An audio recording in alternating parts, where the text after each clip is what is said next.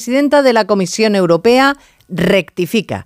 Retira su propuesta de reducir a la mitad el uso de los pesticidas en el campo. Quería una agricultura bastante más ecológica a pesar del aumento de los costes, pero desea aún más no tener movilizado al campo justo antes de las elecciones europeas que van a decidir la nueva composición del Parlamento y del Gobierno europeo.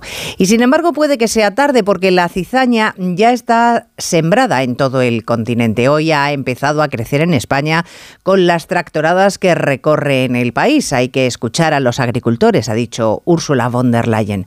La lástima es que la presidenta de la Comisión haya visto la luz tan tarde. Onda Cero. Noticias Mediodía. Elena Gijón. Buenas tardes,